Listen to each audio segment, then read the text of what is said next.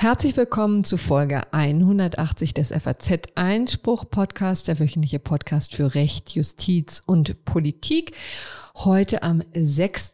Oktober 2021. Mein Name ist Corinna Budras und mit dabei ist wieder Pia Lorenz. Hallo, ein herzliches Willkommen auch von mir. Ja, Hausmitteilung haben wir heute nicht, ne? Oder hast du noch was auf dem Herzen, nee, Pia? Nee, letzte Woche hatte ich ausnahmsweise mal keine technischen Probleme, alles gut. Nee, das, das ging ja runter wie sonst was. Nee, wir wollen jetzt unsere Themen vorstellen. Die sind sehr vielfältig diese Woche. Äh, wir beginnen mit der Sängerin Britney Spears, dem Star unserer Jugend, liebe Pia, die hat sich aus der fiesen Umklammerung ihres Vaters gelöst. Ähm, und das hat natürlich auch wirklich etliche rechtliche Aspekte, die uns Pia mal näher erörtern wird. Im Thema der Woche blicken wir auf die strafrechtliche Aufarbeitung des NS-Unrechtsregimes. Das nahm vor 75 Jahren seinen Anfang mit den Nürnberger Prozessen und ist immer noch nicht zu Ende. Und dazu und es gibt ja einen sehr aktuellen Anlass dafür, nämlich eine 96-Jährige, die die Flucht ergreift. Genau, die getürmt ist, die KZ-Sekretärin, muss ich aber dennoch stellen, sie wurde aufgegriffen und in Untersuchungshaft gebracht. Da ist sie jetzt inzwischen wieder raus. Aber jedenfalls diese ganzen ähm, Dinge werde ich mal besprechen mit dem Strafrechtsprofessor Christoph Safferling der uns wirklich auf wunderbare Art und Weise einen großen Bogen schlägt zu den Prozessen, die damals anfingen, im 1946, 1945 sogar schon und die auch heute noch, wie gesagt, die Strafgerichte beschäftigen. Ja, und dann haben wir noch unsere Kategorie Was kommt und dann haben wir das gerechte Urteil der Woche. So, genau. Wir kommen zum Thema Britney Spears, was ja irgendwie viel weniger lustig ist, als es sich eigentlich äh, anhören sollte, wenn man über eine so berühmte Popsängerin spricht. Wobei ich gar nicht weiß, ob es nur an unserem Alter liegt, Corinna, dass wir die Frau so berühmt finden. Nein, sie war um schon vielleicht wirklich mal kurz die Hörerinnen und Hörer ab um die Hörerinnen und Hörer, die wesentlich jünger sind als wir, mal ein bisschen abzuholen. Also äh, Britney Spears war ein absoluter Superstar, so ab Ende der 90er Jahre. Äh, und da war sie selbst noch super jung und wurde so ein bisschen aufgebaut als die äh, zwar sexy amerikanische junge Frau, die sich aber irgendwie bis zur Ehe aufspart und keusch lebt und so weiter. Und das heißt, die stand halt von Anfang an unter einem riesigen Druck. Also die war schon so ein bisschen als Kinderstar unterwegs und so. Und 1999 hatte sie dann einen Riesenhit mit Baby One More Time. Mhm. Und ab da war die Frau ein absoluter Weltstar und stand halt permanent unter Beobachtung von, äh, ja, Millionen von Paparazzi sozusagen. Und wenn die mal feiern gegangen ist, dann hieß es sofort der Absturz der Britney Spears sozusagen. Ja. Also da war schon echt was los. Die stand unter, unter massiver Beobachtung der Öffentlichkeit. Und eben von Anfang an wohl auch ziemlich unter der Fuchtel ihres Vaters, äh, der sich immer sehr stark in ihre Karriere eingemischt hat. Und dann kam es im Jahr 2007 zu einer absoluten Vollkatastrophe, ähm, die sich jetzt erst langsam aufzulösen beginnt. Und das ist der Grund, warum wir eigentlich über äh, Britney Spears sprechen. Ja. Und wer jetzt hier denkt, wir werden zur Gala verkommen, da muss man sagen, nein, nein. Das Ganze ist wirklich betreuungsrechtlich irrsinnig spannend. Äh, wir werden da auch gleich nochmal auf die Unterschiede zwischen deutschen und amerikanischen Betreuungsrecht zu sprechen kommen. Also was es da drüben gibt, ähm, kann ich schon mal genau, ankündigen. Genau, ja. Also in, in Deutschland gibt es ja auch das Wort Vormundschaft eigentlich gar nicht, glaube ich zumindest nicht mehr ähm, für volljährige Menschen, sondern wenn man in Deutschland irgendwie ähm, sozusagen überwacht werden muss, weil man äh, seine eigenen Geschäfte nicht so ganz auf die Reihe kriegt, dann nennt man das hierzulande Betreuung. Und die Möglichkeiten eines Betreuers sind halt auch viel, viel, viel geringer als ganz offensichtlich in den Vereinigten mhm. Staaten. Denn im Jahr 2008 ist Britney Spears unter ähm, Vormundschaft gestellt worden. Und zwar unter die Vormundschaft ihres Vaters. Das hatte natürlich eine längere Vorgeschichte. 2007 ist Britney Spears quasi quasi in aller Öffentlichkeit zusammengebrochen. Die hatten Paparazzo verprügelt. Der Vater ihrer Kinder hatte schon das Sorgerecht für die Kinder. Und dann stand sie halt da nach einer gescheiterten Suchttherapie. Ihre Ehe war hinüber und ist dann 2008 quasi öffentlich äh, auf einer Trage in die Psychiatrie ja, Wahnsinn. worden. Irre. Also das war wirklich damals ein, ein echter Riesenskandal. Und dann hat sie sich wohl selbst eingelassen darauf, unter Vormundschaft gestellt zu werden.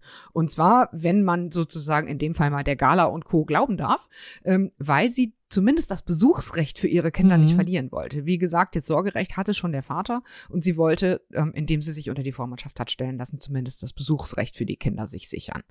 Sie hat aber damals schon gesagt, ich bin einverstanden mit einer Vormundschaft, aber bitte nicht mein Vater.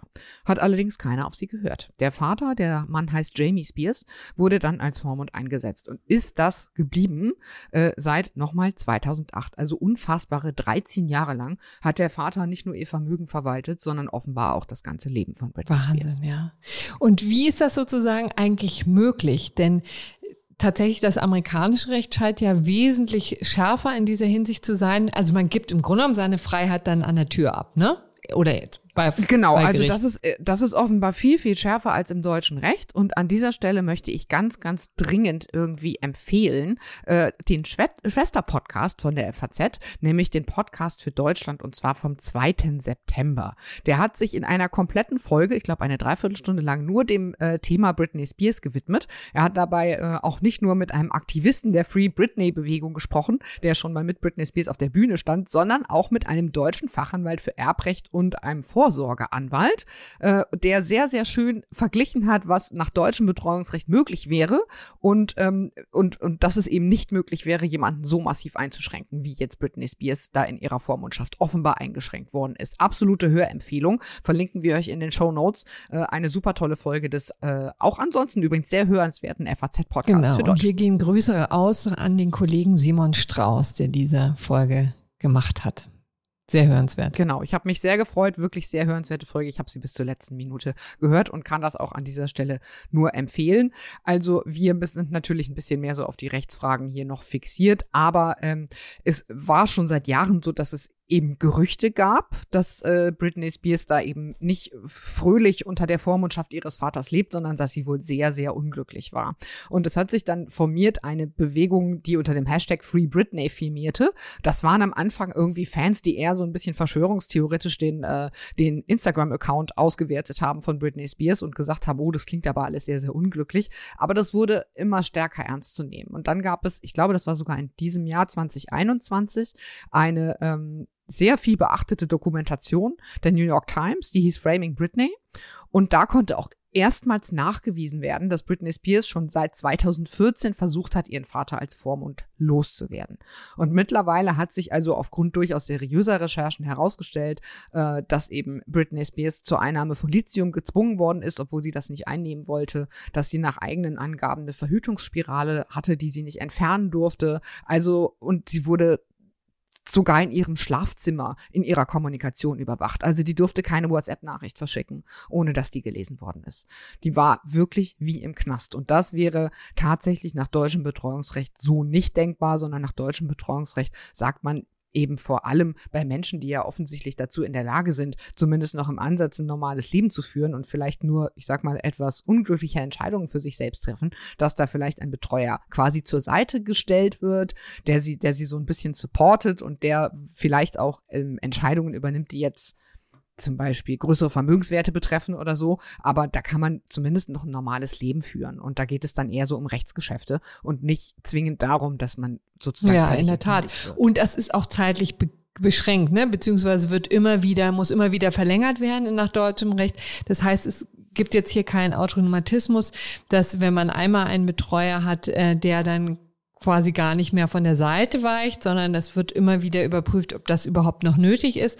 Denn erwachsene Menschen sollen tatsächlich in der Lage sein, dauerhaft ihre Geschäfte eigentlich selbst zu regeln. Und der Betreuer ist nur dafür da, quasi so ähm, ja Krisen zu überstehen, ne? nach deutschem Recht. Aber eben anders in den Vereinigten Staaten wirklich auch ziemlich erschüttert. Ähm, was da zu hören ist, übrigens der Hinweis mit Instagram, den fand ich auch wirklich ähm, sehr interessant. Auch das habe habe ich vor allen Dingen aus der Folge äh, der Kollegen der im Podcast für Deutschland gelernt, welche Rolle Instagram eigentlich äh, in dem heutigen Leben der Stars eben äh, äh spielt, ne? wie äh, wie selbst viel selbstbestimmter die eigentlich heute agieren können und sich selbst präsentieren können im Vergleich zu damals, ne, wo es tatsächlich sehr, sehr stark Paparazzo ähm, getrieben war, sehr äh, stark quasi die Medien da ihr eigenen Spin gedreht haben und ähm, die ähm, ja die Stars eigentlich gar nicht ihr eigenes Leben richtig präsentieren konnten, so wie sie es gerne hätten. Ne? Also Genau, und das machen natürlich soziale Medien heute ganz anders möglich. Das heißt, heute können sich auch sehr junge Menschen eben auf die Art und Weise präsentieren, die ihnen gefällt und in der, auf der sie sich präsentieren wollen und nicht die Lesart, die die Paparazzo nehm, nehmen müssen. Das ist halt schon eine ganz andere Zeit. Das kann man sich vielleicht heute mit den sozialen Medien gar nicht mehr so vorstellen. Und wenn man dann eben keinen sehr guten PR-Berater hatte damals, der einen in das richtige Licht gerückt hat und einem gute Tipps gegeben hat, sondern womöglich noch einen schlechten PR-Berater wie den eigenen Vater, der offenbar hier nicht den großartigsten Job der Welt gemacht hat, dann ähm, ja, stand man unter einem Druck, den man sich heute vielleicht so mhm. nicht mehr vorstellt. So, und wie ging es dann weiter? Also es gab jetzt dann die ersten ähm, Hinweise darauf, dass das alles wesentlich äh, schlimmer ist, als man sich das vorstellt. Und dann war es damit aber ja noch nicht getan. Ne? Das Ganze ist ja natürlich ein re rechtlicher Prozess, die Ablösung vom, ähm, vom Vater, von dem Betreuer als solchen. Wie ging das vonstatten? Also in den USA ist es offenbar so, dass man äh, grundlegend als Mündel, also quasi als Unterbetreuung gestellter, ähm, selbst nachweisen muss, dass es einem jetzt wieder gut geht. Also es war uns nicht so ganz final möglich, das rauszukriegen, ob es rechtlich tatsächlich gar nicht vorgesehen ist, dass zum Beispiel regelmäßige Überprüfungen der Betreuung stattfinden. Aber es ist auf jeden Fall so, dass äh, derjenige, der unter Betreuung gestellt ist, die Verantwortung dafür trägt, aus der Betreuung wieder rauszukommen. Hier war es aber offenbar anders. Der Vater von Britney Spears hat wohl aufgrund des öffentlichen Drucks, der immer mehr zunahm, also diese Bewegung Free Britney wurde immer größer, immer stärker. Es äh, spielte sich auch nicht mehr nur in sozialen Medien ab, sondern eben auch draußen auf der Straße und spätestens mit dieser New York Times Doku Framing Britney geriet dann äh, James äh, Spears wohl sehr unter Druck. Und er hat dann offenbar selbst beantragt, ähm, die Vormundschaft zu beenden. Also seine Anwältin hatte beantragt, nicht ihn als Vormund abzusetzen, sondern die gesamte Vormundschaft zu beenden.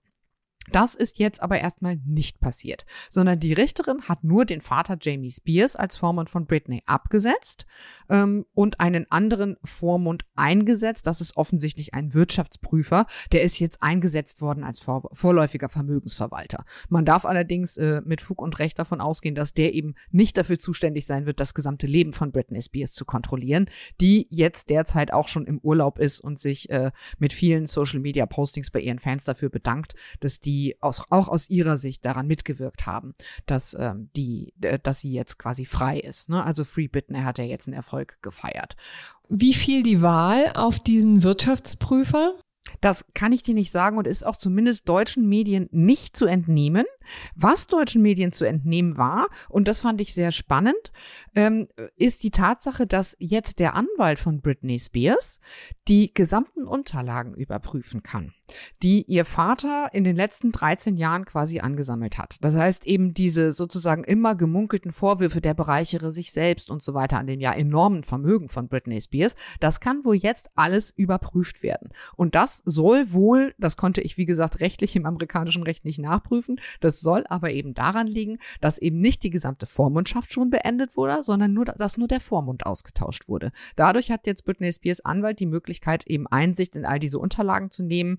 Äh, Ausnahme natürlich die Kommunikation mit seinen Anwälten. Also das unterliegt dann eben dem Legal Privilege. Ansonsten können die sich das jetzt anschauen und zwar bis zum nächsten Termin mindestens. Der ist für den 12. November terminiert und dann wird ihr Anwalt wohl einen Antrag auf eine komplette Beendigung der Vormundschaft vorlegen. Da muss man dann irgendwie schauen, ob das funktionieren wird. Denn wie gesagt, der unter Vormundschaft Stehende trägt die Beweislast dafür, dass er in einem klaren geistigen Zustand ist und sozusagen geschäftsfähig ist, also keine ähm, keine Betreuung mehr braucht. Und Britney Spears hat wohl schon sehr deutlich gesagt, dass sie sich nicht begutachten lassen will. Das heißt, ähm, da ist wohl noch nicht ganz klar, ob dann tatsächlich diese Vormundschaft insgesamt auch beendet werden wird. Sie hat im Juni und im Juli jeweils vor Gericht einmal ausgesagt, in Teilen auch nur zugeschaltet und das muss äh, sehr herzzerreißend gewesen sein. Also da hat sie wirklich ähm, geweint, hat äh, geschildert, wie ihr Leben stattgefunden hat und so weiter. Und da hat die Richterin sich dann jetzt relativ schnell überzeugen lassen zu sagen, dass dieser Zustand so jedenfalls nicht haltbar ist. Wie gesagt, nächster Termin findet im November statt und dann muss man gucken, ob die gesamte Betreuung aufgehoben werden wird oder ob es vielleicht bei einer reinen Vermögensbetreuung dann bleibt. Aber, und deshalb haben wir das unter anderem auch aufgegriffen, es gibt jetzt die Idee, und zwar von Republikanern und Demokraten gemeinsam einen äh, sogenannten Free Britney Act aufzusetzen, ähm, der den Missbrauch in einer Vormundschaft verhindern soll. Und wie gesagt, wir haben das nur so ein bisschen angerissen, ähm, weil es eben auch nur in Teilen für uns jetzt überprüfbar ist, wie weitgehend da das US-amerikanische Recht wirklich ist. Aber es scheint so zu sein, dass eben von der Beweislast des Mündels dafür, dass man wieder normal ist, bis hin zu nicht regelmäßigen Überprüfungen, ähm, dieses Vormundschaftsrecht quasi äh, ja Tür und Tor öffnet für den für den Missbrauch eines Betreuers. Und das soll offensichtlich mit diesem Free Britney Act, über den es auch sehr große Einigkeit zu geben scheint, ähm, verändert werden. Und das fanden wir so spannend, dass wir dieses ansonsten Gala, Tratsch und Kla äh, äh, Klatsch- und Tratsch-Thema unbedingt mal aufgreifen wollten. Ja, in der Tat. Und es ist, geht ja auch zu Herzen, ja. Und da sieht man auch mal, wie tatsächlich Recht im Alltag äh, eingreift und zwar nicht zu knapp, ja, und es da große Unterschiede zwischen den Systemen geben kann und äh, warum das in den Vereinigten Staaten wirklich noch ähm, also so stark eingreift, ist mir ehrlich gesagt ein Rätsel. Äh, wäre in der Tat interessant, mal rauszukriegen, ähm, was für historische Gründe das hat, ne? weil es ist eigentlich ja mit der Kultur, mit der US-amerikanischen Kultur des, der Freiheit und Eigenständigkeit und Autonomie überhaupt nicht zu vereinbaren, ja. Kaum zu vereinbaren. Also bemerkenswert. Ja, ja absolut. Und man kann sich ja eigentlich gar nicht vorstellen, wenn das jemandem passieren kann, der so sehr in der Öffentlichkeit steht, wie das eine Britney Spears tut, dann, dann kann man sich ja gar nicht vorstellen, was das mit anderen mhm. Menschen macht, die eben keine Leute Sehr haben. richtig. Ja, also das zu diesem Thema. Und jetzt kommen wir zum Schwerpunkt der Woche. Ein ganz, ganz anderes Thema. Da müssen wir sozusagen emotional jetzt nochmal komplett umschalten. Denn jetzt schalten wir zurück und gucken auf das NS-Unrecht, wie es im Zweiten Weltkrieg äh, die Menschheit ja erschüttert hat, muss man ja sagen, und was dafür strafrechtliche Konsequenzen rausgezogen wurden.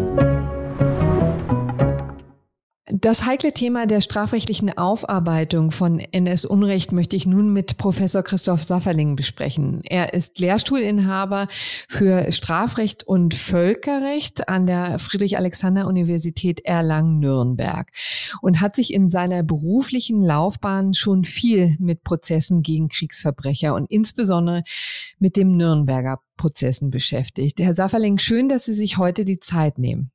Ja, ich freue mich, Frau Budras.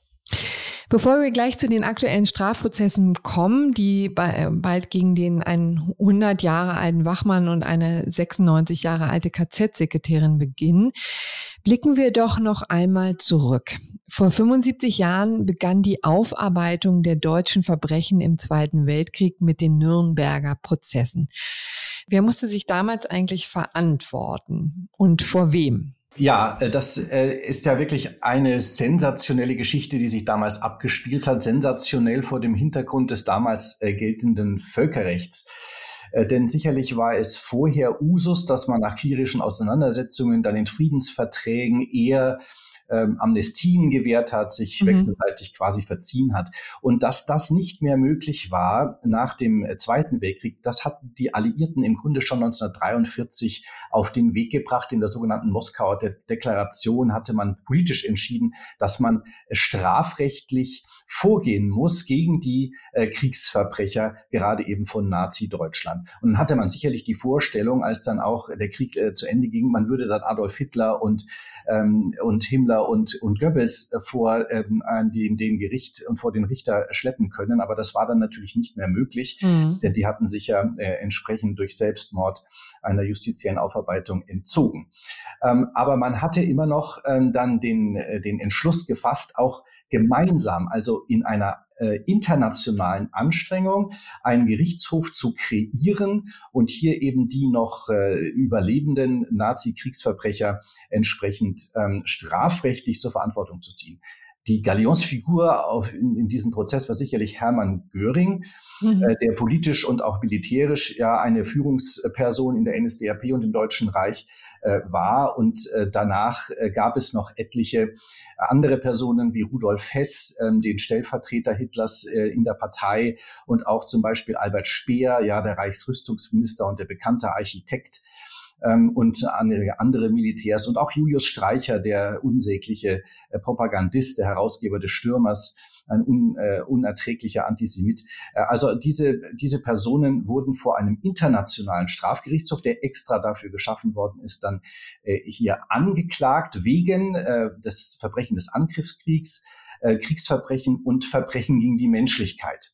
Mhm. Und das begann eben äh, 1945 also ganz unmittelbar nach Kriegsende bereits am 20. November und endete dann mit dem Urteilsspruch, und das feiern wir, da denken wir jetzt gerade dran, dass es vor 75 Jahren war, am 30. September und am 1.10., wo dann eben äh, elf dieser ähm, Angeklagten auch zum Tode verurteilt worden sind. Und äh, dann gab es allerdings auch drei Freisprüche und äh, zeitige Freiheitsstrafen. Mhm. Also das war der Beginn dieser strafrechtlichen Aufarbeitung.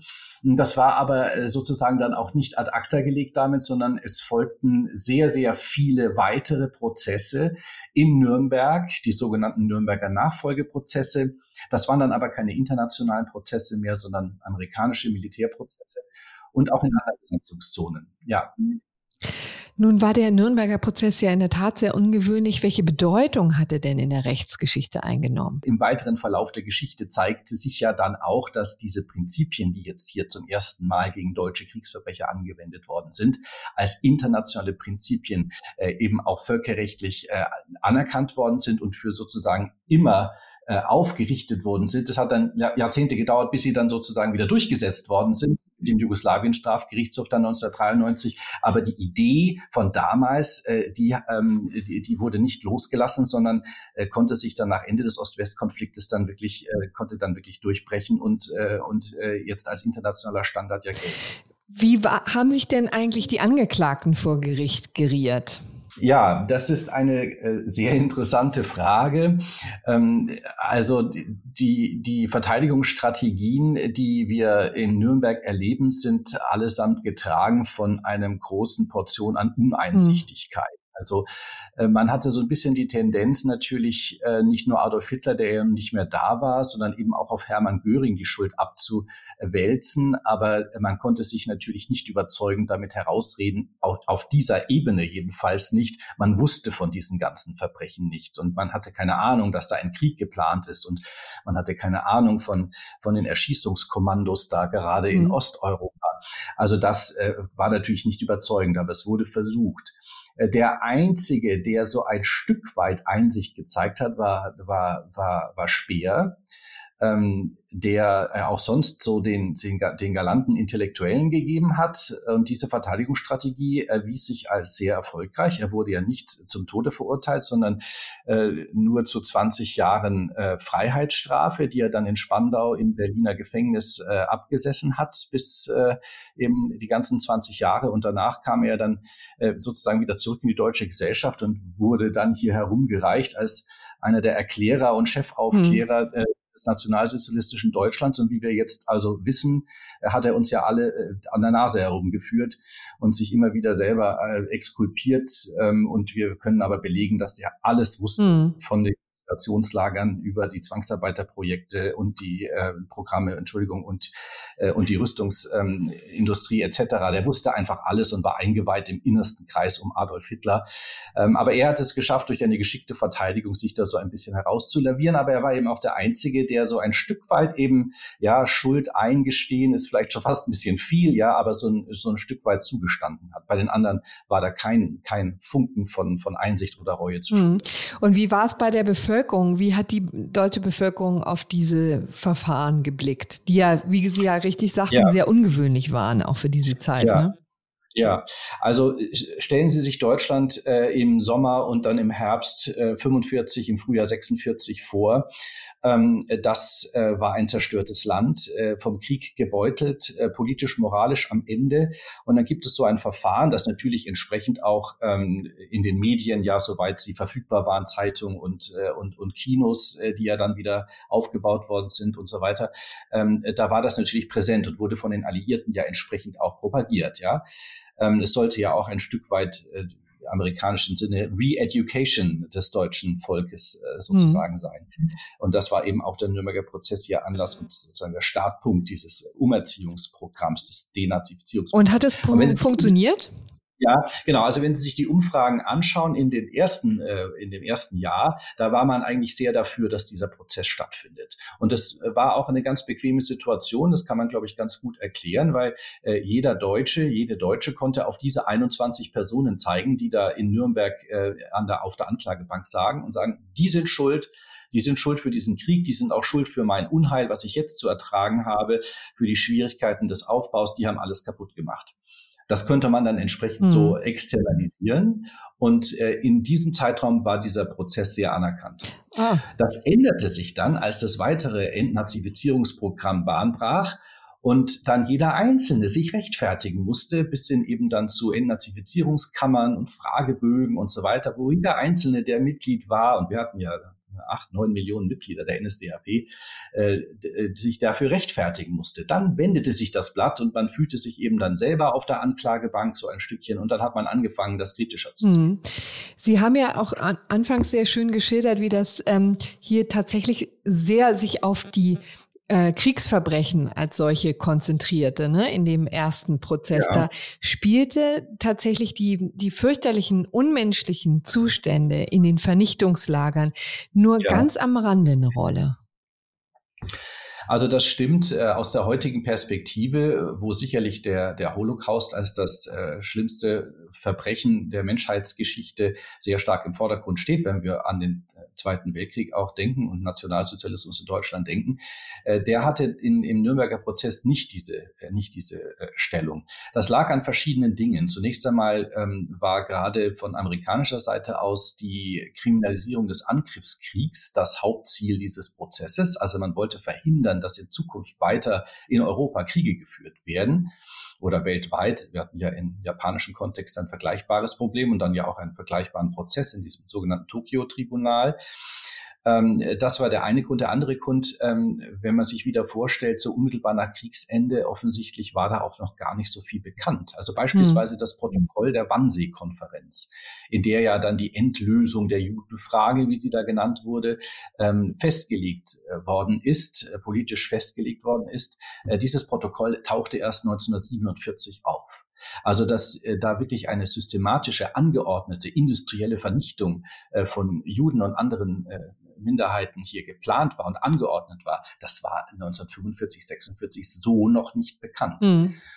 Wahrscheinlich konnte man auch, obwohl man Bilder von der Befreiung von Konzentrationslagern die hatte man ja. Hm. hat, ja, hat man gezeigt, aber man konnte das, glaube ich, auch irgendwie nicht glauben oder hm. nicht wahrhaben. Das ist jedenfalls mein Eindruck, äh, wenn ich äh, die äh, Prozessdokumente lese. Mhm, weil genau, äh, es gab ja tatsächlich Fotos mhm. von der Befreiung äh, von Auschwitz zum Beispiel, ne? Ja.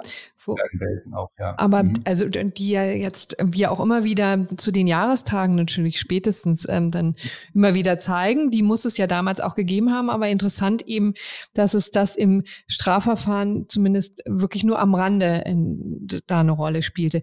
Wie ging es denn dann ja. weiter? Also der nächste Meilenstein waren ja war ja dann der Auschwitz-Prozess in Frankfurt, ne, in dem sich nicht mehr ja. die Nazi-Größen, sondern die Verbrecher vor Ort verantworten mussten, also Wachleute zum Beispiel. Ähm, ja, das war dann nicht mehr genau. das Kriegsverbrechertribunal der Siegermächte, sondern ein deutsches Strafgericht. Ne? Hat damit eigentlich die strafrechtliche Aufarbeitung begonnen oder wie muss man sich das vorstellen? Hm, ja, ne, die strafrechtliche Aufarbeitung begann eigentlich parallel äh, zum Nürnberger äh, Hauptkriegsverbrecherprozess und die dann sich anschließenden weiteren mhm. Prozesse mhm. in den äh, Besatzungszonen. Ähm, auch die deutsche Justiz, die ja im Spätsommer und Herbst 1945 wieder aufgebaut wurde, ja, man brauchte ja auch eine zivile Strafjustiz und eine Zivilgerichtsbarkeit, die wurde in den Ländern ja dann schon wieder eröffnet. Auch dort fanden Kriegsverbrecherprozesse statt teilweise auch unter Anwendung der gleichen Kriterien wie im Nürnberger Hauptkriegsverbrecherprozess, also teilweise auch wegen Verbrechen gegen die Menschlichkeit, wurde vor deutschen Gerichten ähm, Anklage erhoben gegen deutsche Kriegsverbrecher. Das gab es schon. Ähm, das, ähm, das äh, schlief aber dann nach Gründung der Bundesrepublik äh, sehr schnell ein. Also die Bundesrepublik Deutschland hatte ja, und da stehen Sie auch an Adenauers Aussagen, klar die Devise, wir blicken jetzt nach vorne. Äh, und äh, wenn man ein neues Reich gründet, äh, jetzt ein bisschen übertrieben gesprochen, dann vergisst man die Verbrechen der Vergangenheit. Aber Aussagen von Adenauer in dieser, in dieser Richtung gibt es. Also das schlief eigentlich dann relativ rasch wieder ein. Und es fing 1958 wieder an, als man eigentlich schon den Eindruck hatte, das Kriegsverbrecherproblem sei irgendwie gelöst ähm, als man eben in, in Stuttgart ähm, darauf aufmerksam wurde, dass es hier doch etliche Personen gab, die an Einsatzgruppen vor allem teilgenommen hatten, also an Erschießungen äh, in, gerade in der Ukraine und anderen osteuropäischen Staaten äh, teilgenommen haben, wo wirklich äh, Tausende äh, Tausende von Personen erschossen worden sind durch diese Einsatzgruppen, dass diese immer noch in Anführungszeichen unter uns leben. Also die Mörder sind noch unter uns. Das war dann so ein Schlagwort und in dem sogenannten Ulmer Einsatzgruppenprozess von 1958 wurde das erstmals jetzt vor ein bundesrepublikanisches Gericht in äh, vergleichsweise großer medialer Aufmerksamkeit dann durchgef durchgeführt. Die Konsequenz war, dass man in Ludwigsburg eine zentrale Stelle gegründet hat, um diese Ermittlungen äh, für, gegen, äh, gegen NS-Verbrecher ähm, zu konzentrieren und äh, sozusagen zu, äh, zu beschleunigen. Denn die Verjährung drohte ja. Nach dem deutschen Recht ähm, galt auch auf den Mord eine 20-jährige Verjährungsfrist. Das heißt, wenn man von 1945 anfängt zu rechnen, dann wäre eben 1965 dann die Verjährung auch für schlimme Mordtaten eingetreten. Und das wollte man entsprechend nicht dulden, sondern wollte davor eben ähm, mit, mit großer Schlagkraft hier äh, Ermittlungen durchführen. Und äh, in diesem Zuge kam es dann eben auch zum Auschwitz-Prozess, den Sie ja gerade angesprochen haben. Das war dann sicherlich mit der spektakulärste. Aber denken Sie auch dran, dass äh, kurz vorher ja in Jerusalem gegen Adolf Eichmann prozessiert worden ist. Auch ein Prozess, der auch in Deutschland sehr hohe mediale Aufmerksamkeit erfahren hat. Und dann stellen Sie sich auch wieder vor, dass wir jetzt schon 15 Jahre nach Kriegsende mit Generationen und Personen zu tun haben, die nicht mehr diese Erinnerung haben, die nicht aktiv am Krieg beteiligt waren. Eine neue Generation, äh, eine Generation auch von Leuten, die viel vergessen wollte. Und die wird jetzt wieder konfrontiert und nochmal auf ganz brutale Art mhm. und Weise konfrontiert mit Zeugenaussagen von äh, Überlebenden von Auschwitz, die berichten, was da passiert ist. Und das, äh, das lastet schwer. Also die deutsche Gesellschaft ähm, ist, für die ist das wirklich fast unerträglich. Die Politik versucht sich da so ein bisschen, äh, versucht ein bisschen rumzulavieren, aber äh, in der Konsequenz führt das letztlich zu diesen großen gesellschaftlichen äh, Verwerfungen, die dann bis in die hm. Revolte von 1968 führt. In der Tat, wo dann Deutschland quasi gespalten war in quasi den Altnazis oder auch der Generation, die das bewusst wahrgenommen hat, sich vielleicht auch fragen musste, was hat sie da eigentlich nicht sehen ja. wollen, ne? warum ist sie nicht eingeschritten? Genau. Das schon alleine ist ja eine schwere Bürde und den Jüngeren, ja. die einfach nicht ertragen konnten und auch nicht dulden wollten, wie die Alten sich sozusagen ähm, da zurückhalten und keine Aufarbeitung haben wollen. Das war in der Tat auch im Auschwitz-Prozess oder angelegt, beziehungsweise das war ein, ein Startpunkt für diese weitere Entwicklung dann. Ja, das, das Traurige ist dann aber, äh, dass äh, diese, ähm, also auch der, die, die Intention, die 1958 in der Gründung der zentralen Stelle in Ludwigsburg ja äh, hier ähm, dahinter stand und auch dann Auschwitz-Prozesse und andere Prozesse, die geführt worden sind, die ebbte sehr schnell äh, wieder ab und kam im Grunde zum vollkommenen Erliegen 1968, als durch eine vermeintliche Gesetzgebungspanne dann auch der Bundesgerichtshof äh, 1969 entschieden hat, die meisten dieser Taten sind verjährt. Äh, und das war letztlich ein Ausdruck auch der konservativen Kreise in Deutschland. Die wollten das so, dass also allenfalls die Spitze der ganz Grausamen hier noch verfolgt werden, aber dass der normale, in Anführungszeichen, Mitläufer, ähm, dass der nicht mehr ähm, strafrechtlich verfolgt wird. Und das äh, wurde dann im Grunde 1968, 1969 kam dann die weitere Verfolgung äh, von nationalsozialistischen Gewaltverbrechen komplett äh, zum Erliegen. Mhm.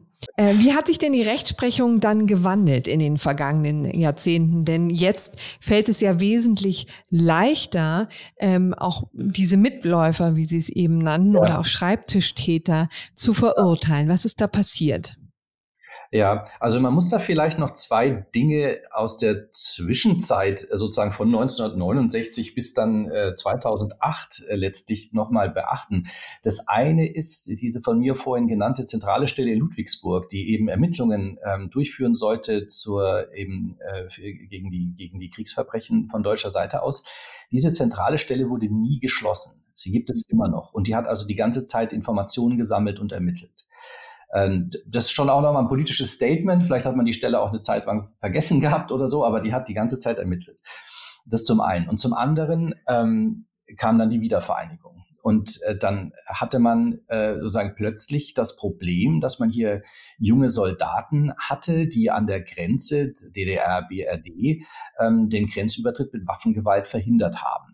Und dann stellte sich eben die Frage, waren die strafrechtlich verantwortlich? War hier ein letztlich ein Verstoß gegen äh, Menschenrechte der Art ähm, dass, dass man die bestrafen muss. Also die sogenannten Mauerschützenprozesse. Und hier findet jetzt tatsächlich von der Rechtsprechungsseite her ein Umdenken statt. Und es wird also, wenn man vorher immer gesucht hat nach Exkulpationen ja, der Nazitäter, hat man jetzt äh, irgendwie eindeutig gesagt, nee, die menschenrechtliche Situation hätte sich doch jetzt auch äh, so stark konsolidiert. Ähm, das war ein Verstoß gegen, äh, gegen Menschenrechte. Ich vereinfache jetzt ein bisschen. Ja juristisch und strafrechtlich ganz, äh, ganz kompliziert, aber ähm, es gibt hier keine Rechtfertigung für äh, den Waffengebrauch an der Grenze, um Ausreisewillige hier zu erschießen. Hm. gibt es. Und die und so Argumentation die, auf beiden Seiten, sowohl bei den Mauerschützen als auch bei dem ähm, Personal, was da eingebunden war in der Vernichtung der Juden zum Beispiel, ähm, war ja, ja, immer, dass der Befehl kam von oben. Ich habe ja nur das gemacht, was man mir gesagt hat, ne? Genau, ja, ganz genau. Und hier wird dann eben jetzt festgestellt, während man bei den äh, nationalsozialistischen Gewaltverbrechen da bereit war, das zu akzeptieren, äh, war man das bei den Mauerschützen eben nicht mehr und sagte, der, der Befehl war in einem Maße menschenrechtswidrig, das hättest du, Soldat, erkennen müssen und dich widersetzen müssen. Ja, so ist jetzt die Argumentation. Man beruft sich dann auf die sogenannte Radbruchsche Formel. Gustav Radbruch war Reichsjustizminister äh, in der Weimarer Republik und war ein sehr bekannter Rechtsphilosoph und Strafrechtsprofessor in Heidelberg. Ähm, der hatte 1946 äh, so eine so eine Formel entwick entwickelt, dass er gesagt hat, also dieses himmelschreiende Unrecht kann nicht als Recht gelten. Und ähm, ja, dem folgt dann der Bundesgerichtshof. So und äh, mit, mit, mit vor diesem Hintergrund nun äh, kam es dann eben 2008 äh, zu einem ganz interessanten Vorfall, dass eben ein äh, vermeintlicher Kriegsverbrecher, John Demjanjuk, ähm, der in KZ Subibor als Wachmann gearbeitet hat, ähm, von den USA ausgeliefert werden sollte nach, nach Deutschland. Und man konnte sich in Deutschland hier jetzt nicht verweigern, musste den sozusagen hier aufnehmen äh, und musste ihm dann auch den Prozess machen, weil die Vorwürfe, die man hatte und die Erkenntnisse, die man hatte, auch seitens eben dieser Ludwigsburger Zentralstelle, die waren schon entsprechend erdrückend. Und vor dem Landgericht äh, München äh, 2 wurde dann entsprechend ein Prozess äh, durchgeführt und es wurde festgestellt, dass Demjanjuk also hier wegen der, ähm, wegen der Tötungen, der Massentötungen im Konzentrationslager als Wachmann mitverantwortlich ist. Dieses, äh, dieser Prozess äh, wurde leider oder dieses Urteil wurde leider nicht rechtskräftig, denn der Bundesgerichtshof äh, konnte über die Revision nicht mehr entscheiden, denn, äh, denn Janjuk ist vorher gestorben. Dann wurde das Verfahren beendet. Aber jetzt war mal hier eine Stellungnahme eines deutschen äh, Gerichtes, äh, das eben gesagt hat, wir müssen diese Fälle, wenn sie denn aufkommen, noch einmal anschauen. Äh, wir sehen jetzt auch diese ganzen Unterstützungstaten äh, anders, als das vielleicht äh, 50 Jahre vorher der Fall war. Und so kam es dann, dass tatsächlich auch über die Zentralstelle Ludwigsburg verschiedene Fälle dann wieder aufgerollt worden sind. Der wichtigste war der gegen Oskar Gröning, ein Wärter auch im KZ Auschwitz, der auch dort als Buchhalter gearbeitet hat. Äh, und dieser Prozess äh, in, am, am Landgericht Lüneburg kam dann auch zum Bundesgerichtshof und der Bundesgerichtshof hat die Rechtsprechung letztlich, die äh, in John Demjanuk angestoßen worden ist, mhm. bestätigt und gesagt, ja, derjenige, der hier an der, an, an der KZ-Mauer Wache steht und der, der auch im Büro für die Verwaltung der SS-Angelegenheiten arbeitet, der macht sich mitschuldig an der Gesamtorganisation und Durchführung eines äh, menschenverachtenden, vernichtungsbezogenen äh, Konzentrationslagers und ist deswegen wegen als, als Gehilfe an diesen Mordaktionen entsprechend dann mhm. äh, schuldig und wird bestraft. Also da haben wir eigentlich relativ spät einen kompletten Umschwung in der Rechtsprechung, der jetzt dazu führt, dass wir ähm, schon seit einiger Zeit, aber auch jetzt wieder geballt, ähm, Verfahren sehen gegen hochbetagte ähm, ehemalige ja. Mitarbeiter. Also wir haben, wie ja. gesagt, am morgigen Donnerstag beginnt der äh, das Verfahren gegen einen 100-jährigen Wachmann. Äh, wir haben ja. jetzt hier gerade gesehen, in den vergangenen Tagen hat für Aufregung gesorgt, dass eine 96-jährige KZ ähm, ähm, Sekretärin äh, getürmt ist, ja, aus ihrem Pflegeheim, weil sie sich dem äh, Verfahren nicht stellen wurde. Sie wurde dann äh, aufgegriffen und in Untersuchungshaft äh, gebracht. Da ist sie jetzt inzwischen wieder raus, muss eine äh, Fußfessel ja. tragen, bis der am 19. Oktober äh, weitergehen kann, der Prozess oder richtig starten kann. Dann mhm. muss sie sich ja erst verantworten. Also ähm, warum ist es noch richtig, die trotzdem auch in diesem hohen Alter noch vor Gericht zu stellen?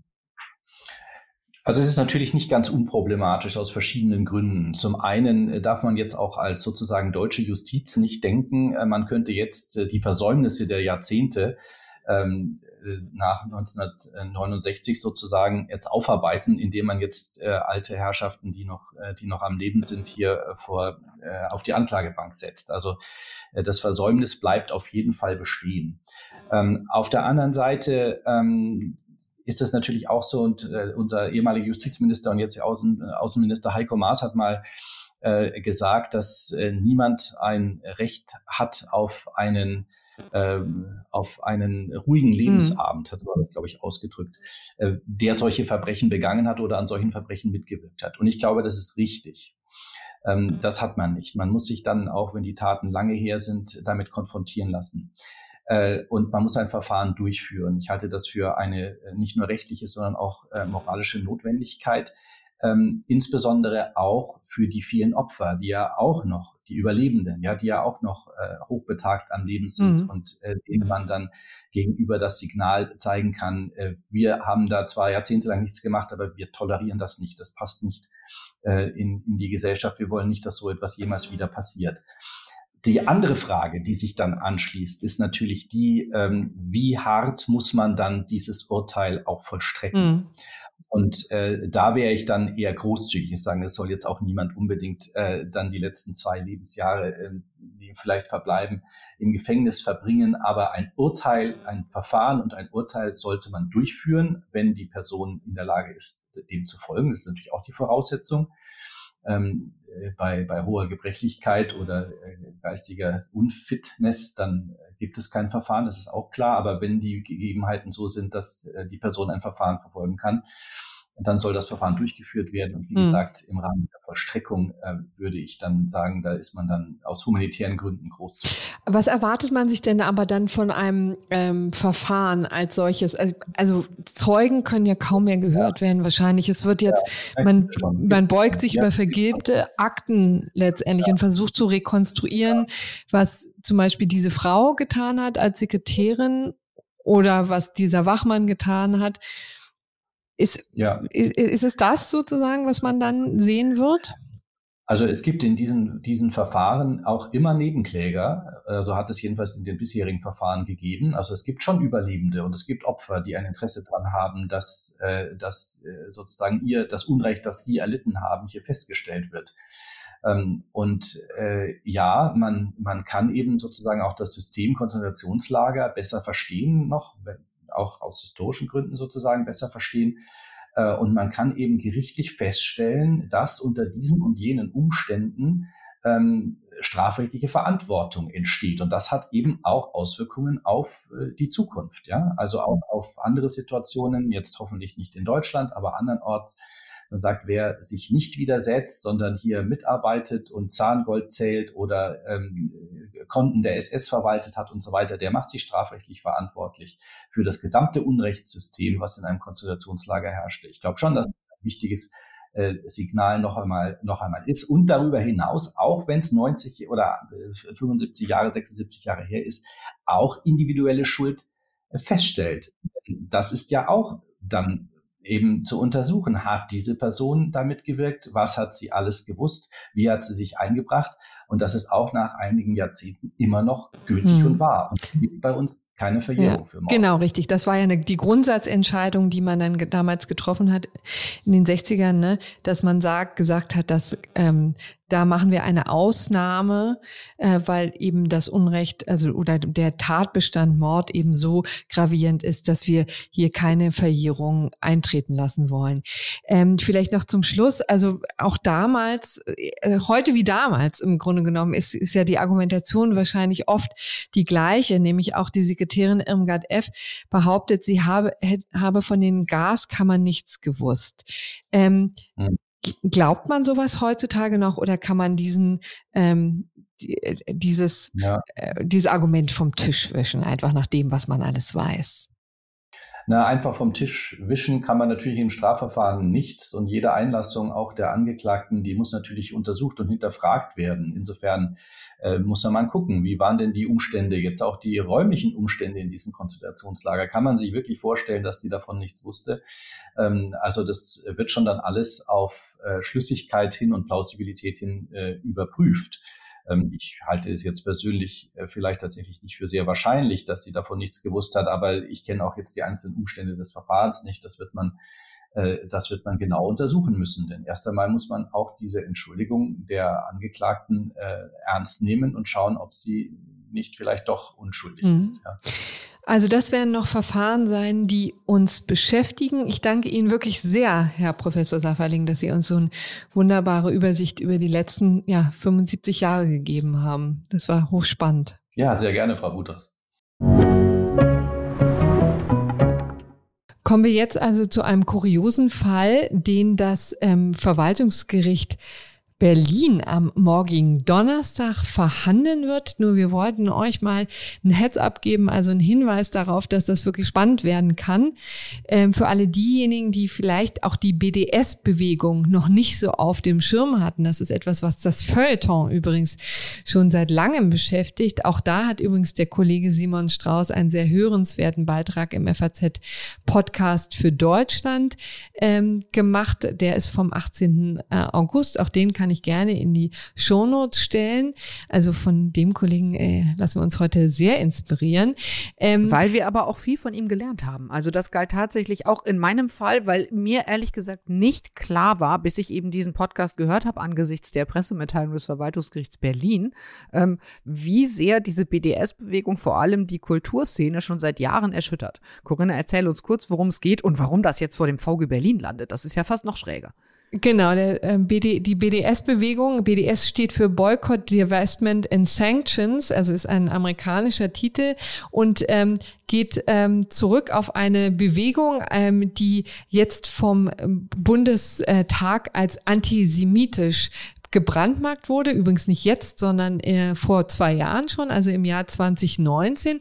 Also das ist eine israelkritische äh, Bewegung, die eben zum Boykott aufruft, äh, zu ähm, Divestments, also zum ähm, äh, dazu aufruft, nicht in den israelischen Staat zu investieren und Sanktionen fordert. Natürlich für das ähm, für den Umgang mit den Palästinensern ähm, auf dem israelischen Staatsgebiet. All das ist wäre natürlich Grund für ganz eigene vertiefte Diskussion, die wollen wir hier gar nicht aufmachen, aber diese, ähm, diese Bewegung ist eben extrem umstritten und zwar so umstritten, dass sogar der Bundestag sich damit beschäftigt und eben sie für antisemitisch erklärt hat. Und dieser Beschluss des Bundestages wird jetzt auch das Verwaltungsgericht Berlin ähm, befassen. Das Interessante ist, man weiß ja noch gar nicht genau, in welcher Richtung eigentlich. Das wird dann eben morgen in der mündlichen Verhandlung auch ein Thema sein, ähm, weil es eben äh, unklar ist, ob dieser Beschluss überhaupt irgendeine Art von rechtlicher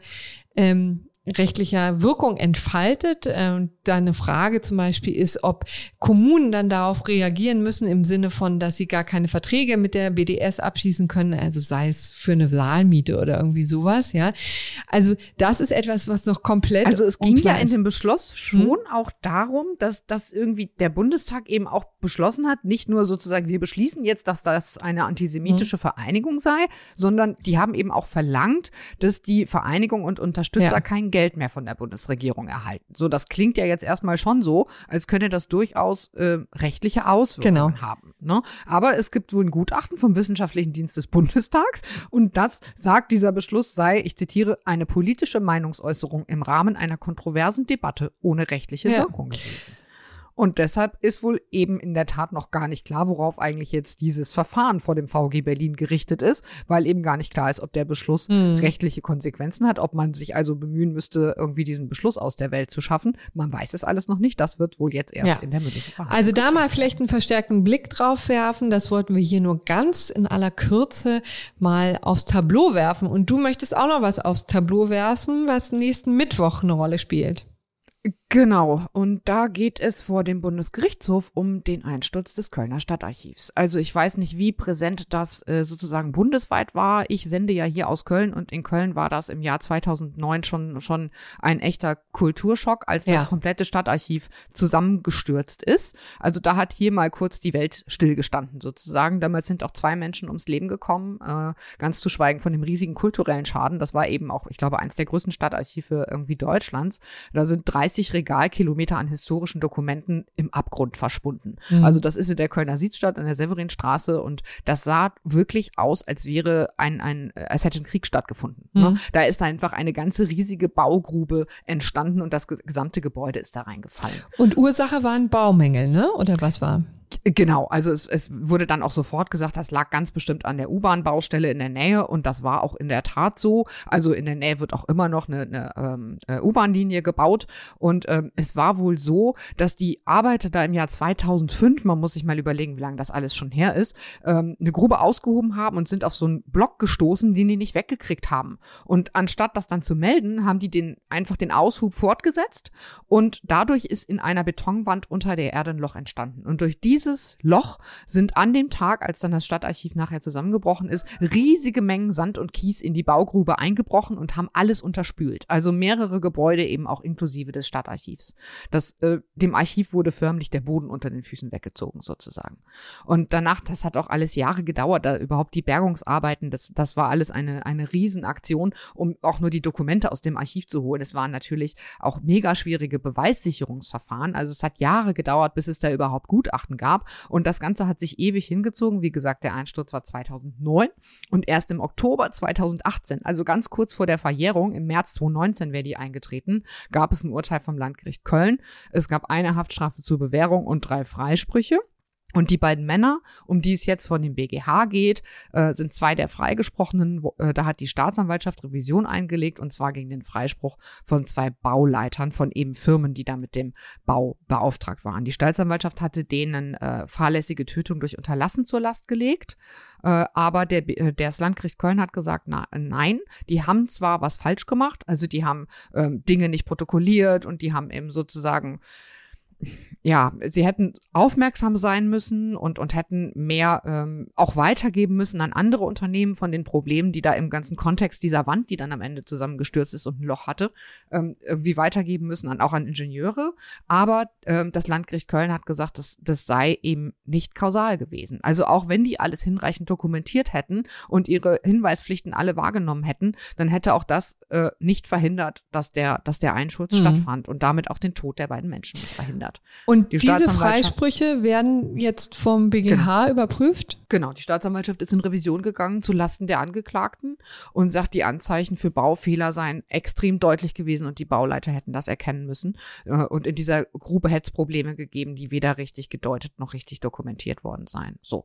Und das wird der BGH jetzt also ähm, erneut überprüfen. Bei der mündlichen Verhandlung im Juli hat der Vorsitzende Richter schon gesagt, es sei ein extrem komplexer Sachverhalt. Wer sich die Mühe macht, einmal in dieses Urteil des Landgerichts Köln reinzuschauen, kann das nur bestätigen. Also Seiten über Seiten, technische, technische Fragen, weil da geht es natürlich viel weniger um Rechtsfragen als um ganz viel Technik. Also man darf sehr gespannt sein, wie das jetzt ausgeht. Das ist der Verhandlungstermin in der kommenden Woche. Also da ist es sehr unwahrscheinlich, dass schon ein Urteil kommt. Und außerdem ist es auch nicht das einzige Verfahren, sondern vor dem BGH sind, glaube ich, sogar noch drei weitere Verfahren anhängig. Nein, pardon, es sind zwei. Und zwar ein Bauüberwacher, der ist verurteilt worden wegen fahrlässiger Tötung und ein Oberbauleiter, der hat auch eine Bewährungsstrafe bekommen. Die Verfahren sind abgetrennt und laufen alle noch. Aber ich hoffe, das ist jetzt nicht nur aus Kölner Sicht ähm, ein relevantes Verfahren, denn das war wirklich damals schon ein, ein Moment, wo die Welt stillgestanden ja, hat hier in Köln. Das fand ich auch wirklich ziemlich ergreifend damals. Jetzt kommen wir noch zu einem Nachtrag in Sachen Lohnfortzahlung. Genau, jetzt ist es langsam soweit. Ähm, es gibt zwar keinen offiziellen Starttermin, aber im Laufe des Monats Oktober wollen die Bundesländer äh, den, den Beschluss der Gesundheitsminister umsetzen. Ähm, Der 1. November 2021 ist als spätester Termin vorgesehen und ab spätestens diesem Zeitpunkt soll es keine Entgeltvorzahlung mehr geben, wenn ungeimpfte in Quarantäne kommen. Wir haben das in der Folge 178 sehr ausführlich vorgestellt. Äh, deswegen verweisen wir darauf gerne. Ich habe mich auch in der Folge ein wenig aufgeregt und ich hoffe, dass ich das nicht heute schon wieder tun muss. Es geht also nur. Das liegt ja in deiner Hand, Pia. ja, ja, ich gebe mir Mühe, nicht in Bluthochdruckzustände zu verfallen hier. Also nochmal, es geht nur darum, dass wenn jemand in Quarantäne muss und nicht geimpft ist, soll derjenige jetzt keinen Lohn mehr bekommen. Es ist klar, was dahinter steckt. Also die politische Message ist sozusagen mehr Druck auf Ungeimpfte auszuüben. Und so der Gedanke, der dahinter steht, ist natürlich, dass die Solidargemeinschaft, die eben bisher Entschädigungen bezahlt hat, also auf Deutsch gesagt der Staat, der Entschädigungen bezahlt hat, wenn jemand in Quarantäne musste, der wird das in Zukunft nicht mehr übernehmen, sondern die Ungeimpften sollen dann eben keine ähm, Lohnfortzahlung mehr bekommen. Wie gesagt, ausführlich besprochen in Folge 178. Da gibt es auch durchaus noch so einige weitere Fragen, denn es ist gar nicht so unbedingt klar, ob nicht die Arbeitgeber trotzdem weiter zahlen müssen. Also ob es dann tatsächlich so ist, dass am Ende irgendwie die, äh, dass bei den ungeimpften Arbeitnehmern hängen bleibt der Schaden oder nicht bei den Arbeitgebern. Das ist alles noch relativ rätselhaft und genauso rätselhaft ist und deswegen haben wir es nochmal aufgegriffen, was denn eigentlich mit dem Datenschutz ist. Denn noch ein paar Wochen weiter zurück als die Folge 178 hatten wir das Thema, ob es denn überhaupt eine Pflicht von Arbeitnehmerinnen mhm. und Arbeitnehmern geben kann, ihren Impfstatus im Unternehmen offenzulegen. Ihr erinnert euch, das wurde bundesweit heiß diskutiert. Jens Spahn hatte gesagt, er kann sich das vorstellen. Am Ende kam es nicht, sondern es gibt eben nur sehr sensible Bereiche, Altenpflege, Krankenhäuser, Arztpraxen, wo jetzt eben die äh, diese extrem sensiblen Gesundheitsdaten erhoben werden dürfen, wo also die Mitarbeitenden sagen müssen, ja, nein, ich bin geimpft, ich bin nicht geimpft, weil. Ansonsten in anderen Betrieben gibt es diese Pflicht nicht. Und mhm. jetzt finde man den Fehler sozusagen. Ja. Und jetzt hat sich nämlich der Datenschutzbeauftragte in Baden-Württemberg zu Wort gemeldet, Herr Stefan Brink, der glaube ich auch schon hier im Podcast war, ja. wenn ich mich da nicht total vertue. Nee, sehr richtig. Es war eine legendäre Sendung. ganz am Anfang. Ne, da hat er, gehört. Ja, da hat er, das war wirklich toll. Also geht nochmal ganz zurück an die Anfänge dieses Podcasts, war sehr, sehr früh, als die Datenschutzgrundverordnung noch ähm, auch ganz jungfräulich war und ist viel, äh, ja, Ach, viel, viel mhm. äh, Unklarheiten gab. Und da hat er uns mal eine Schneise geschlagen, eine ganze Stunde lang. War schön gewesen. Gut, aber jetzt hat er hier auch eine Schleise geschlagen und was hat er da gesagt? Genau, und er hat zu Recht, wie ich nochmal anmerken möchte, sehr deutlich beklagt, dass äh, doch ziemlich wichtige Fragen vom Gesetzgeber offen gelassen worden seien äh, und hat in seiner Pressemitteilung geschrieben, das ist sicherlich kein Zeichen guter Gesetzgebung. Also ein großes, ja. fettes Like von Pia Lorenz. Ich finde das auch wirklich sehr skandalös, dass es hier im Prinzip eine Nichtumsetzung gibt durch den Gesetzgeber. Ähm, also Stefan Brink gibt jetzt in einem Positionspapier folgende Tipps für Arbeitgeber quasi.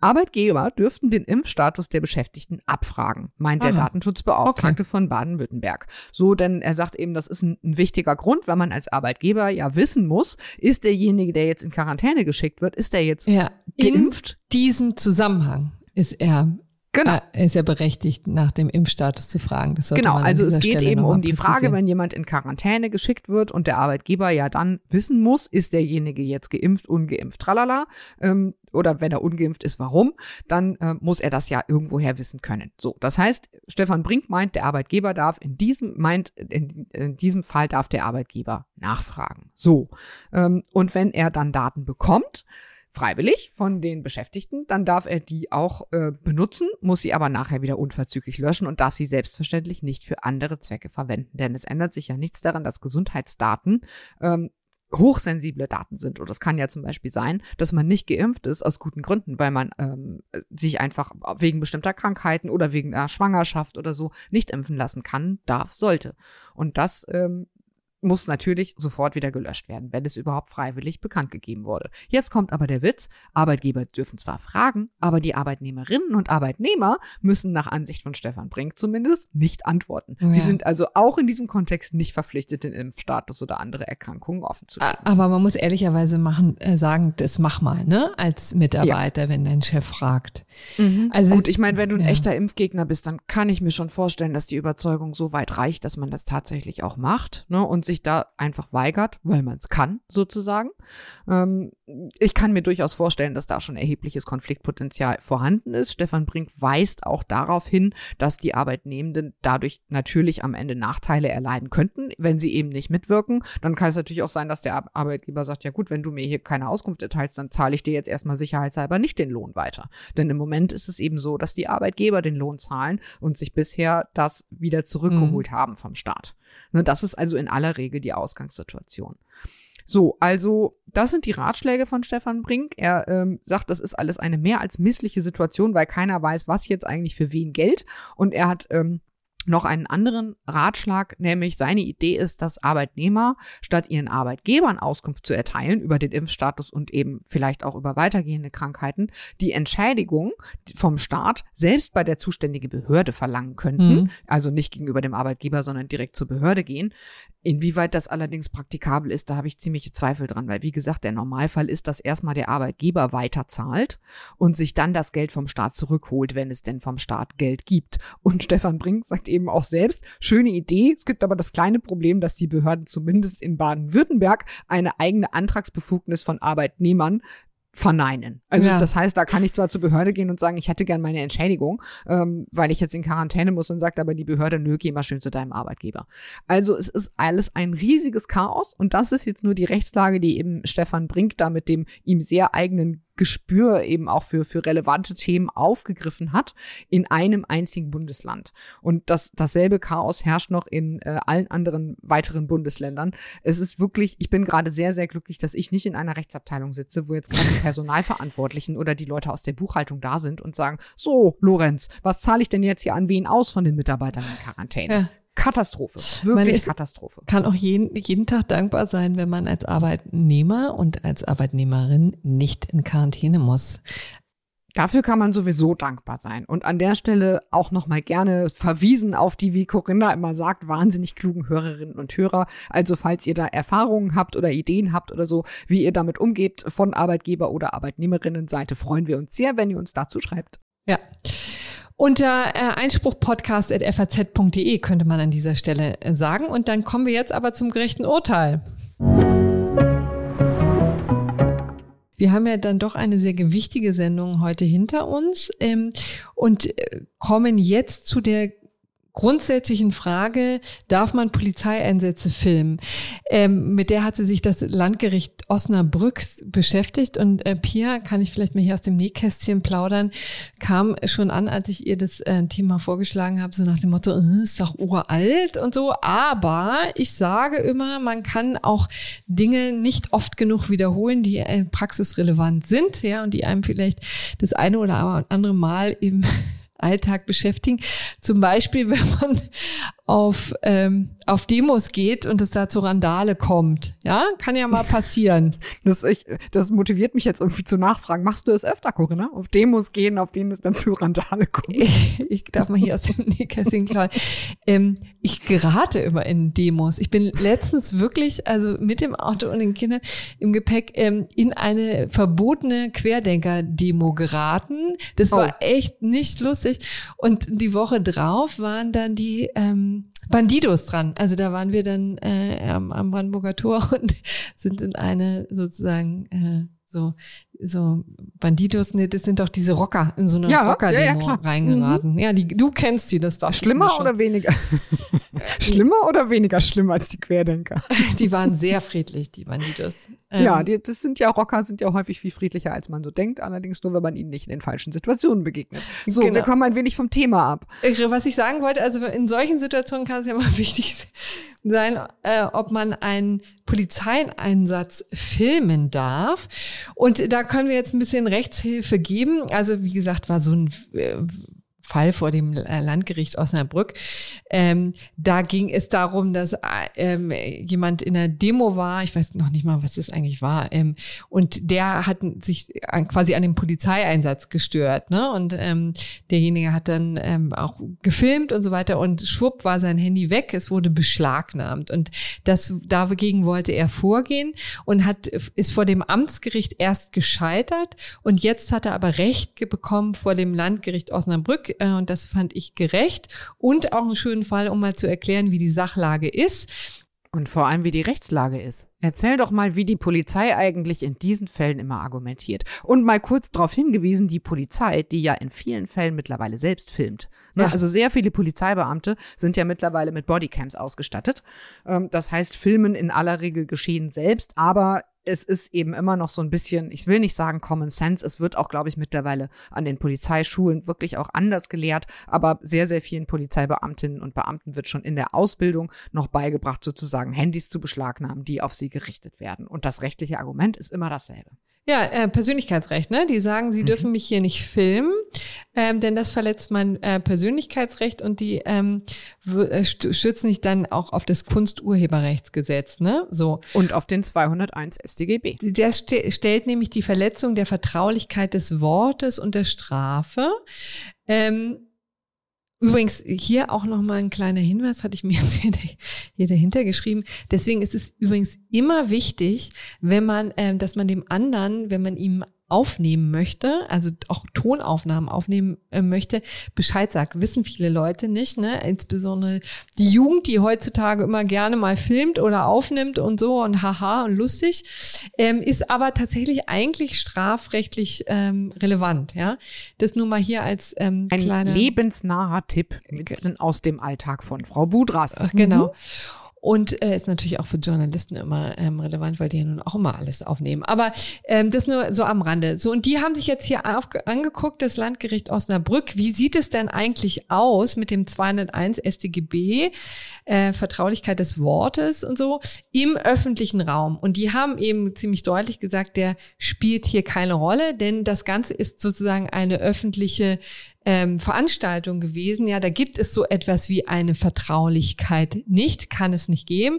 Und deswegen gab es schon keinen Straftatbestand und deswegen äh, gab es natürlich auch keinen Verdacht einer Straftat und deswegen durfte auch das Handy nicht beschlagnahmt werden. Das war sozusagen die Argumentationskette, die jetzt das Landgericht Osnabrück bemüht hat. Der Mann hat also sein ähm, Handy wiederbekommen. Also in der Argumentation kann man da, glaube ich, an relativ vielen Stellen reingehen. Aber wie gesagt, das ist immer noch ganz umstritten und wird von der Polizei auch äh, durchaus noch so vertreten, dass man sich eben auf den 201 StGB stützt. Der schützt aber eigentlich eben nicht öffentliche Äußerungen. Das ist das, was du sagst, Corinna. Ne? Also das ist sozusagen bei einer öffentlichen, bei einem öffentlichen Ereignis wie einer Demo dann per se schon mal nicht gelten kann. Da könnte man aber natürlich gegenhalten, naja, wenn ich dann aber, keine Ahnung, äh, in einer Nacht- und Nebelaktion von Polizeibeamten angehalten werde und da ist so sonst keiner, der eben zuhört, dann wäre es quasi ähm, eine nicht öffentliche Äußerung und dann dürfte ich eben wieder nicht filmen, obwohl gerade keiner da ist, der irgendwie ähm,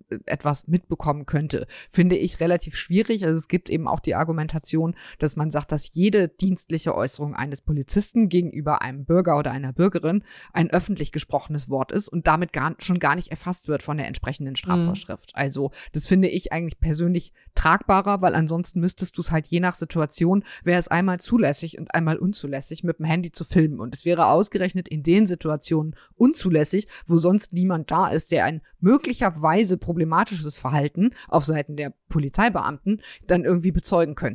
Mhm. Von der, aber das ist wirklich extrem umstritten. Das ist in fast jedem einzelnen Tatbestandsmerkmal umstritten und ist äh, ein sehr, sehr spannendes Thema. Deswegen, wir fanden das Urteil schön, um es nochmal mitzubringen. Ich musste dann Corinna auch irgendwie schnell zustimmen, als sie sagt, es ist doch aber sehr lebensnah und das Thema ist da wirklich schon sehr, sehr alt und seit Ewigkeiten umstritten. Aber es ist eben immer noch nicht geklärt. Und von daher kann man nochmal darauf hinwirken, wenn jemand in solche Verfahren verwickelt ist oder so, dann äh, ja, ist es vielleicht hilfreich, wenn man dieses Verfahren auch mal weiter nach oben treibt, damit man da mal eine Grundsatz Hochzeitsentscheidung zu kriegt. Und vielleicht, um das noch auch mal deutlich zu machen, hier ging es auch nur um quasi Filmaufnahmen auf dem Handy und das Handy wurde dann beschlagnahmt. Ne, diese ganze, was ich jetzt mit dem Kunsturheberrecht genannt hatte und auch mit diesen Persönlichkeitsrechten, das spielt erst dann eine Rolle, wenn man die Sache auch veröffentlicht. Ne? Also genau. auf ähm, äh, auf Insta postet oder äh, auf Twitter oder wie auch immer. Also das vielleicht im Hinterkopf behalten und damit belassen wir es auch bei dem ähm, gerechten Urteil der Woche und verabschieden uns dann jetzt, ne? Gibt es noch irgendwas zu sagen? Äh, wir hoffen sehr, uns hat, euch hat auch der, der Ausflug in äh, die Welt der Reichen und Schönen mit Britney Spears ein wenig Spaß gemacht. Freuen uns wie immer über Feedback und wünschen euch eine wundervolle Woche. Ja, schöne Restwoche auch von mir. Bis dann. Tschüss. Ciao.